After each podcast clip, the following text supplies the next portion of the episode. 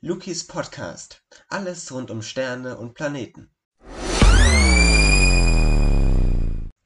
Ein merkwürdiges Etwas, eine rätselhafte Strahlung, die überall im Universum zu finden ist und immer messbar ist vor allem. Was hat es denn mit dieser Strahlung auf sich? Genau dieser Frage, liebe Zuhörerinnen und Zuhörer, widmen wir uns in dieser Folge dieses Podcasts. Wir denken ein wenig in der Zeit zurück und wir blicken auf das Jahr 1920. Wir untersuchen Arbeit von einem berühmten Wissenschaftler namens Edwin Hubble. Zu dieser Zeit untersuchte Hubble die Fluchtgeschwindigkeit von Galaxien. Mit der Zeit erkannte er dann so, dass je weiter eine Galaxie von uns entfernt ist, also von unserer Erde entfernt ist, desto schneller scheint sich diese Galaxie von uns zu entfernen. Hubble erkannte, das Universum muss expandieren. Und das im Jahr 1920. Er erkannte genau dieses Modell also. Und in den Jahren auch danach wurde es immer mehr klarer, das muss das Urknallmodell sein. Nur wenige Jahre später, im Jahr 1947, hatte dann der britische Astronom Fred Hoyle den Begriff Urknall, der damit natürlich zusammenhängt, genau definiert. Blicken wir auf unser heutiges Universum zurück, erkennen wir ein großes und kühles Universum. Der Beobachtung zufolge soll sich unser Universum also ausgedehnt haben. Hat es sich also ausgedehnt, also vergrößert, dann muss es doch vor langer Zeit einmal sehr kleiner gewesen sein, also kompakter und deswegen aber auch heißer. Beim Urknall also, dem Beginn von Raum und Zeit, war die Energiedichte also so groß, das nehmen Wissenschaftler zumindest an, dass es dort anfänglich nicht einmal Atomkerne gab. Die Bausteine für diese Atomkerne bewegten sich noch frei umher. Doch nach einer kurzen Zeitspanne, heute wissen wir, dass das nur wenige Minuten waren, bilden sich dann in diesem expandierenden und vor allem auch kühlenden Universum schon die leichtesten Atomkerne. Und das war erstmal hauptsächlich Wasserstoff, das leichteste Atom, der leichteste Atomkern natürlich auch, aber auch kleine Mengen an Helium, Bohr, Beryllium und Lithium. Das spielte damals nicht wirklich eine Rolle. Hauptsächlich und die größte Kraft, der größte Stoff war der Wasserstoff. In einem sehr heißen Gas waren dann alle Atome ionisiert, das heißt auf eine bestimmte Art geladen. Die normalerweise an einem Atom gebundenen Elektronen, also die quasi dann das ganze Atom ausmachen mit dem Atomkern in der Mitte, waren losgelöst und schwirrten einfach durch den Raum herum, genauso wie die entstandenen Ionen. Bei weiteren Abkühlen unseres Raums, also unseres Universums, konnten dann die Atomkerne allmählich diese freien Elektronen einfangen.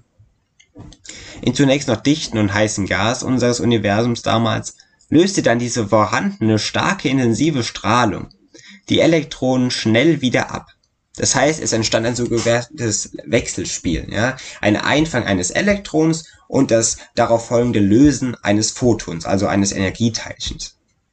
So hat man sich das Strahlungsfeld angeschaut und hat gesehen, das ist räumlich homogen, aber auch homogen im Sinne der Wellenlänge. Dieses Strahlungsfeld hatte nämlich immer die gleiche spektrale Form, aber das Strahlungsmaximum lag bei einer mit der Temperatur korrelierten Wellenlänge. Das klingt ein bisschen kompliziert, heißt aber ganz einfach, je kühler das Material, bei desto längeren Wellenlängen liegt das Strahlungsmaximum. Also liegt das, was maximal abgestrahlt werden kann von einem gewissen Stoff. Über diese Eigenschaften der Strahlung in Verbindung mit den Eigenschaften des frühen und jungen Universums dachten damals nur Theoretiker nach. Doch mit der Zeit nun wird es immer praktischer. Denn man hat eine Sache entdeckt, die kosmische Hintergrundstrahlung. Um diese überhaupt zu sehen, ich meine, wir beschäftigen uns ja gerade in dieser Folge mit der kosmischen Hintergrundstrahlung und haben erst jetzt angefangen darüber zu reden. Denn um diese kosmische Hintergrundstrahlung zu sehen, war alles, was wir davor besprochen haben, eben sehr, sehr wichtig. Denn um diese Strahlung überhaupt zu messen, sehen kann man die natürlich gar nicht mit dem rohen Auge, mussten Forscher an den Bell Laboratories in New Jersey, also in Amerika in den USA, Anfang der 1960er Jahre den Himmel im Radiobereich untersuchen. Dabei stieß man auf ein störendes Hintergrundrauschen. Damals schien es für diese bekannte äh, Strahlung, also für dieses bekannte Hintergrundrauschen, keine Ursache zu geben. Man hatte gedacht, das wäre eine unerklärte schwache Strahlung, die aus allen Himmelsrichtungen aber kam. Diese Strahlung hatte auch eine Strahlungstemperatur von rund 3 Grad Kelvin, das entspricht ca. minus 270 Grad Celsius. Man war sich nicht ganz klar zuerst, doch Kosmologen wussten sofort, dieses Phänomen zu deuten. Denn man hatte das heruntergekühlte und abgekühlte Feld des Urknalls entdeckt, das Strahlungsfeld von damals. Im Jahr 1978, also nur wenige Jahre darauf, wurde dann den Forschern Arno Penzias und Robert Wilson von den Bell Laboratories eben für diese Entdeckung des Mikrowellenstrahlungshintergrunds der Nobelpreis für Physik verliehen. Zu Recht, wie ich finde, denn das war eine berühmte und überragende Entdeckung. Kurz nach dieser Entdeckung, im Jahre 1965 eben, führten dann Wissenschaftler bereits viele verschiedene Messungen an dieser Cosmic Microwave Background durch. So heißt es im Englischen. Man erkannte hier nochmal, dass die Homogenität über dem Himmel, so stellte sich das damals raus, nicht wirklich homogen sein sollte. Der kalte Staub nämlich, der zwischen den Sternen der Milchstraße, also unserer Heimatgalaxie, existiert und der vorwiegend einfach nur bei ferninfraroten Wellenlängen strahlt, trägt zum Beispiel auch ein wenig zu diesem Wellenlängenbereich dieser kosmischen Hintergrundstrahlung bei. Dieser Effekt lässt sich allerdings nur in Himmelsbereichen beobachten, in denen viel von diesem Staub vorhanden ist, sonst kann man das ja gar nicht messen, der Staub hat ja direkt was damit zu tun. Das wäre etwa in Richtung der galaktischen Scheibe, so hat man sich das vorgestellt, in dem es viel von diesem Staub gibt. Das heißt, dass der Staub, dieser kalte Staub zwischen den Sternen, auch viel Einwirkung auf den Wellenlängenbereich unserer kosmischen Hintergrundstrahlung hat. Doch auch im interplanetaren Raum gibt es strahlenden Staub. Und jetzt haben wir diesen kalten Staub innerhalb unserer Heimatgalaxie und den Staub außerhalb unserer Heimatgalaxie. Und beide Beiträge zum ferninfraroten Hintergrund lassen sich so gut aber in der und in verschiedenen Experimenten durchgeführten Himmelsdurchmusterung erkennen.